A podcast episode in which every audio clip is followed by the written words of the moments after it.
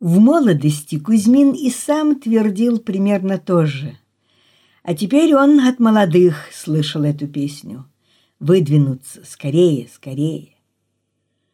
Служит в расчетном отделе некий Саша Зубаткин, молоденький инженер, тот самый, что в школе быстрее всех решал задачки, первым руку тянул, на Олимпиаде районной, небось, грамоту получил. В институте тоже, шутя и играя, экзамены сдавал, мечтал науку перевернуть, а направили его в Трест. И вот день за днем просиживает он в комнате 118 заставленной столами и кульманами, подсчитывает те же нагрузки-перегрузки, строит кривые, и никаких теорий и проблем. Требуется сдать вовремя расчеты, аккуратно оформить, завизировать. Сатиновые нарукавники, бланки слева, скрепки справа, в верхнем ящике таблицы, в нижнем полотенце с мыльницей. Чем меньше в тебе ума выступает, тем спокойнее. У этого Зубаткина главная мечта — выбраться, пока не засосала. Как угодно, но выбраться в науку. Он убежден, что там, в науке, он развернется, там он расправит крылышки и воспарит. Кузьмин вообразил себя на месте Зубаткина и проникся даже некоторым сочувствием во всяком случае, раздражение снял. Это у него был такой прием. Вместо того, чтобы распаляться, попробовать понять, в чем правда у другого, потому что Кузьмин убедился, что и у противника бывает всегда какая-то своя правда. «Не творческая работа — это не работа», — сказал Кузьмин. «Это служба. Человек рожден для творчества и т.д. и т.п». Ох, как я вас понимаю! Тем более, что и почета за службу не дождешься, и деньгами обижают. От творческой работы — удовольствие. И тем же притворно-сочувственным тоном продолжал. Пусть другие себе вкалывают, корячатся, какие-то бедолаги ведь должны с бумажками возиться, и арифмометр крутить, и наконечники паять кому что на роду написано. Белая кость и черная. Инженер — это еще не человек. Человек, по-вашему, начинается с кандидата наук. Кузьмин посмотрел на Анчибадзе, и это было правильно. Анчибадзе решительно присоединился к нему. «Совершенно заслуженно вы обвиняете.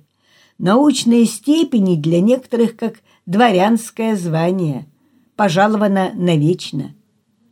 Вот именно, мы ученые, а какой ученый неважно, хоть сопливенький, но свой, свое сословие.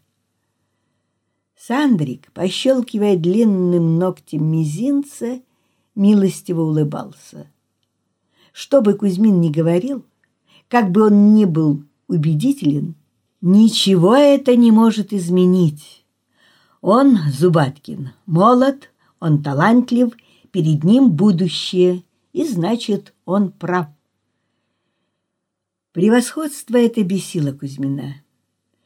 Которые гонятся за диссертацией, я их не осуждаю. Им действительно иногда утвердиться надо. Мне другие отвратны. Те, кто на таланте играют. Раз они талантливы, им все можно, все прощается — мерзавец, подонок — это не важно. Важно, что он талант, он уравнение решил. «Чего это вы так разгневались?» Неуязвимо удивился Зубаткин, но вдруг посерьезнел, что-то зацепило его. «Ах да, понятно. Посредственностью командовать удобнее. Она послушна, она поперек не пойдет, не то что талант. Тот, кто талантлив, тот критикует, у того свои мысли, мнения, он себе цену знает.